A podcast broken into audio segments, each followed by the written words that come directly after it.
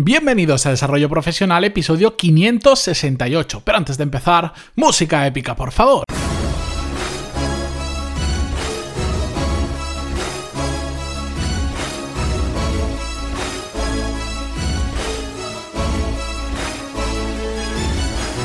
Muy buenos días a todos y bienvenidos a Desarrollo Profesional, el podcast donde hablamos sobre todas las técnicas, habilidades, estrategias y trucos necesarios para mejorar cada día en nuestro trabajo. Hoy vamos a hablar sobre un tema que eh, de pasada lo he mencionado ya en muchas ocasiones, pero sobre todo lo he mencionado en las últimas dos semanas varias veces y cada vez que lo hago siempre eh, demuestra o despierta bastante interés entre vosotros, sobre todo a nivel de emails que me llegan de gente preguntándome más sobre ese tema, que, que profundice, que hable más sobre ello. Bueno, pues aquí están y además, eh, resulta que es uno de estos temas que a mí me gusta porque son muy prácticos. Y sé que a vosotros también, bueno, de hecho, esto ya es una, una, ah, una nota interna. Eh, os gustan los episodios en general que son o tremendamente prácticos, que son un paso a paso de cómo hacer algo, o por el contrario, que son tremendamente, por decirlo de alguna manera, emocionales, que van más por el rayo, eh, por el tema de la motivación que de la practicidad. Pero cuando está entre esos dos mundos, eh, son aquellos que no os gustan tanto. Entonces, hoy vamos a tener un episodio súper, súper práctico, porque vamos a descubrir, vamos a ver una forma de cómo descubrir cuáles son las dos o tres habilidades clave para nuestro trabajo. ¿Y por qué quiero hablar sobre esto? Porque tiene muchísima importancia en nuestra carrera profesional, por dos motivos. El primero, el que descubrir cuáles son estas dos o tres habilidades clave nos va a permitir focalizar en los puntos en los que tenemos que mejorar, porque podemos mejorar en miles de aspectos, podemos aprender muchísimas cosas, pero si focalizamos el 100% de nuestro tiempo, lo vamos a estar dirigiendo solo a muy poquitas cosas, pero que, aquí viene el segundo punto importante, nos va a permitir multiplicar los resultados, porque vamos a estar poniendo el foco en lo importante. Vamos a estar concentrando nuestra atención, nuestra formación, nuestro desarrollo en lo que es importante. Y os pongo un ejemplo. Imaginad que eh, pues hemos ascendido, tenemos un nuevo puesto de manager y tenemos un equipo a nuestro cargo.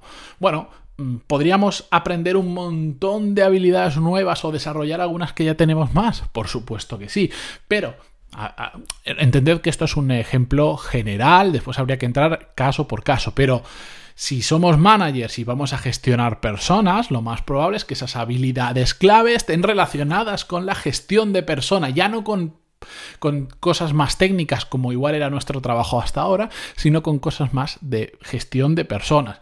Podríamos llevarlo un poquito más hacia la práctica, podríamos decir, bueno, pues igual una de las habilidades clave es aprender a desatar el potencial de nuestras personas, de, nuestro equipo, aprender a hacer que esas personas que son buenas sean buenísimas. Y eso es cosa que tenemos que hacer nosotros, porque ya, sabéis que un buen jefe marca la diferencia en muchísimas empresas. Ya no es tanto aprender una capacidad técnica, probablemente, como podríamos decir, no, en las hojas de cálculo, hay que saber utilizar hojas de cálculo. Sí, para ese trabajo en concreto es una clave, probablemente no. Y os pongo otro ejemplo sacándolo del mundo profesional, pero lo voy a llevar al absurdo, pero para que terminemos de entender el concepto. Imaginar, bueno, no, lo voy a poner con un caso real, pero fuera del ámbito profesional. Un amigo mío em, dijo un día que quería correr una maratón y él era corredor súper esporádico, es decir, salía igual dos veces a la semana, tipo a, trotar un rato y, y, poco más. No estaba en mala forma, pero tampoco estaba en una forma física preparada para correr una, una maratón así de golpe, 42 kilómetros. ¿Qué hizo? Bueno, no lo hizo a posta, pero dio la casualidad de que mm, había un club de atletismo en la universidad en la que él estaba trabajando de investigador y dijo, bueno, pues me voy a apuntar. ¿Qué pasó? Que en seis meses fue capaz de pasar de correr tipo 5 kilómetros al día durante dos veces a la semana, como mucho, a de repente poder correr una maratón en 6 meses sin lesionarse y haciendo un tiempo decente. No, no iba a buscar tiempo, pero tampoco hizo un tiempo de esto que dice, no, ha estado 3, trillones de horas. No, no, para nada. ¿Por qué fue capaz de hacer eso? Que es relativamente poco tiempo para, para, hacer esa gesta. Bueno, porque en ese club le enseñaron cuáles eran las dos, tres claves para poder correr una maratón. Entre ellas había cómo evitar lesionarse, porque hay mucha gente que empieza a lo loco y se termina lesionando de las rodillas o, de algunos músculos porque eh, no saben entrenar correctamente o fuerzan demasiado. Bueno, pues en su caso esa fue una de las claves y además es que le enseñaron técnica para correr. pero si correr es tirar hacia adelante, caminar rápido. No, absolutamente para nada. De hecho, muchas de las lesiones vienen de correr mal.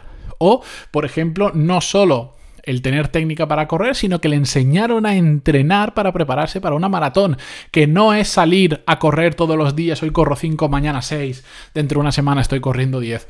No, para nada. De hecho, él lo que menos hacía era salir, digamos, a correr a lo bruto, a decir, venga, pues hago kilómetros, kilómetros y kilómetros y ya está. ¿Qué va? Tenía un programa de entrenamiento con series, etcétera, etcétera.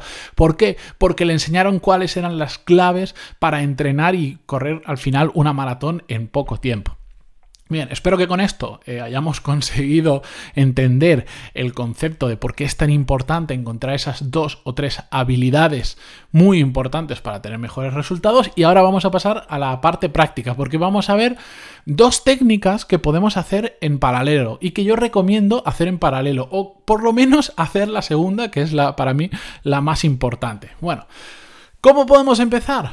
Viendo cuáles son las habilidades que en nuestro trabajo tienen mayor potencial, que esto es algo que podemos hacer nosotros mismos sin ayuda de nadie. Y para eso empezamos haciendo un listado de, habilidades que intervienen en nuestro trabajo y lo podemos hacer tipo brainstorming. Eh, empezar a pensar y decir, pues esta, esta, esta. no tenemos que dejarnos absolutamente nada, ni siquiera dejemos de lado cosas porque no sepamos expresarlas bien o no sepamos ponerle el nombre adecuado. Porque yo, sé que hay gente que ahora está pensando, ya, pero es que no sé si esto es un tema de productividad o no sé si esto es un tema de gestión del tiempo. Me da igual. Me da igual. Simplemente hacerlo tipo brainstorming, hacer una lista de las habilidades que intervienen en vuestro trabajo. Intervengan mucho o intervengan muy poco. Imaginar así a, a volapié vamos a hacer un listado, podríamos decir, productividad, networking o mejor, o no, más que networking diría que me conozcan mucha gente. pues lo ponemos así, potenciar el trabajo de mi equipo, usar hojas de cálculo, el uso de herramientas tipo CRM, vender por teléfono, gestionar a mi jefe, puede ser otra habilidad. Saber gestionar a mi jefe puede ser una habilidad clave en muchas ocasiones hacer un listado de las habilidades que intervienen en vuestro trabajo actual. Y después, una vez tenemos ese listado, que nos pueden salir tranquilamente 20-30, si os ponéis en serio, las sacáis perfectamente, valorar el impacto que tiene ese, cada una de esas habilidades. Y es tan fácil como hacernos una lista, si queréis a mano o si queréis en una hoja de cálculo, y ir poniendo columnas con una pregunta como para mí la clave es si me hiciera muy bueno en esta habilidad, ¿qué impacto tendría en un futuro en mi trabajo? De cada una de esas que hemos marcado, hemos dicho, por ejemplo, saber gestionar a mi jefe. Si me formase, me preparase, aprendiera a, a, saber gestionar muy, muy, muy, muy bien a mi jefe, el que mejor gestiona a mi jefe, ¿cuánto impacto tendría eso en mi trabajo? ¿Mucho? ¿Poco? Nosotros lo vamos marcando ahí, si queréis de escala del 1 al 10, del 1 al 5, lo que más cómodo sintáis. Pero es un muy buen ejercicio de reflexión para ver todo lo que hacemos a lo largo de nuestro trabajo y ya nos va dando una idea que después ya veremos cuáles son las más acertadas, pero nos da una buena idea, un buen reflejo de eh, por dónde van los tiros, porque mm, igual saber usar una herramienta CRM es una habilidad que hago en mi trabajo, sí. Si soy el mejor usando herramienta CRM de mi trabajo, ¿qué impacto puede tener en, en lo que estoy haciendo actualmente? Pues probablemente no mucho. Entonces ya sabemos que esa no va a ser una de las claves. Es decir, este ejercicio nos permite reflexionar, básicamente algo que deberíamos haber hecho todos ya hace mucho, pero que normalmente hasta que no te dicen, venga, hazlo así, pues no lo haces. Bueno, em, una nota que quería decir es que estamos tratando de descubrir cuáles son las habilidades clave. No estoy hablando en ningún caso de cómo hacer para desarrollarlas. Eso ya lo haremos más adelante y para eso ya tendríamos que también evaluar cuál es la facilidad para desarrollar muy bien esa habilidad, cuánto es el tiempo necesario, entonces de esa forma priorizaríamos dentro de las que más efecto tendrían. Pero bueno, la segunda parte, como os decía, la podemos hacer en paralelo y que para mí es la más importante, es preguntar a referentes del sector, el área en el que estamos trabajando, para ellos cuáles son las dos o tres habilidades clave y con eso hacernos un listado. Es decir, imaginar que nos dedicamos a, un ejemplo que pongo mucho, al mundo del talent, a estas personas que se dedican en empresas medianas o grandes, tirando a grandes, eh, gestión del talento, de retención, de captar talento, etcétera, etcétera.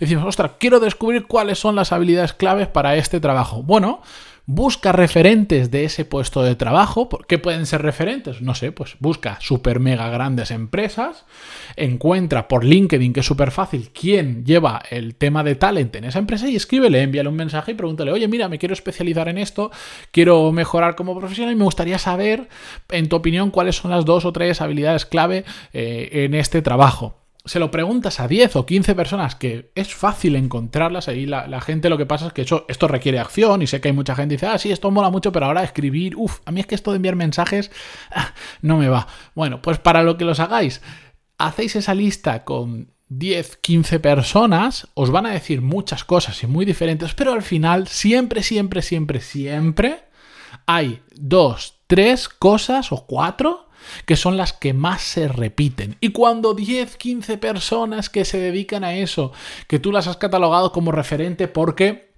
son reconocidos o trabajan en empresas que son muy reconocidas. Cuando hay dos o tres cosas que coincide todo el mundo, hombre, pues tiene bastante pinta de que esas dos o tres cosas son las claves para ese trabajo y ya tenemos dónde enfocar. Nos lo han dicho otras personas y si a eso le sumamos el pequeño estudio que hemos hecho nosotros de a ver en nuestro trabajo, ya podemos ver, ya nos puede, podemos ver muy fácilmente si a día de hoy nos estamos enfocando o no en las habilidades que son claves para nuestro trabajo. Si tenéis alguna duda de cómo contactar, cómo encontrar referentes, qué es un referente, que es una duda que, me preguntan bastante a menudo cuando hablo de estos temas, escribidme pantaloni.es barra contactar y os cuento más sobre el tema o profundizo un poco más. Pero básicamente es como imaginar, si vosotros ahora eh, quisierais montar un podcast, yo lo que os diría es, mm, de los podcasts que escucháis, o buscad en iVoox, en iTunes, tal, los podcasts que más se escuchan dentro de las temáticas que vosotros queréis tocar, y coger a esos 10 podcasters que más, eh, que más lo petan, que más descargas tienen, que más audiencia tienen, y escribirles y preguntarle, oye, mira, quiero lanzar mi podcast, va sobre esta temática, tal, tal, tal.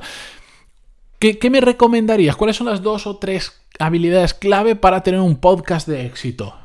Y esas personas os van a responder. Si a mí alguien me pregunta, pues le diré cuáles son, según yo, las dos o tres clave, que no coincidirán el 100% con las que os van a decir otros, pero seguro que alguna, segurísimo que todos, todos, todos, o sea, os lo aseguro que todos vamos a coincidir en que la constancia es una de las claves para tener un podcast con gran audiencia. No vale de nada tener, hacer episodios muy buenos si hoy subes uno, dentro de un mes otro, a los seis meses otro y después, una semana después, subes otro episodio. No sirve de nada. ¿Vale? Pero si me preguntáis a mí por eso, pues yo os voy a dar mis dos o tres y con toda la información de 10 o 15 personas que le hayáis preguntado, ya os podéis hacer una idea de cuáles son esas dos o tres habilidades clave. Es súper fácil, súper fácil. El problema, ¿sabéis dónde está? Que requiere acción por vuestra parte. Y la mayoría de personas escuchará esto y dirá, ah, sí, sí, me, me, gusta el concepto, esto de tres habilidades clave, estoy de acuerdo, hay que focalizar, pero ya lo haré la semana que viene. Pero ya lo haré el mes que viene. Pero es que a mí, es que yo no sé quién es un referente, es que en mi sector, es que a mí eso de escribir a alguien que no conozco, a mí os sorprendería lo fácil que es, el poco tiempo que hay que dedicarle, pero la cantidad de gente que, a pesar de estar de acuerdo con lo que estoy diciendo, no va a hacer nada. Así que desde aquí simplemente os animo a que no caigáis en ese grupo, a que paséis a la acción y si queréis descubrir cuáles son esas dos o tres habilidades clave para mejorar en vuestro trabajo y empezar a focalizar en ellas, paséis a la acción. Y si tenéis alguna duda, os lo repito, estoy al otro lado, pantaloni.es barra contactar, que, no cuesta, que es gratis, que, que estoy ahí y me podéis preguntar lo que queráis. Así que con esto no insisto más, yo me despido, hasta mañana, adiós.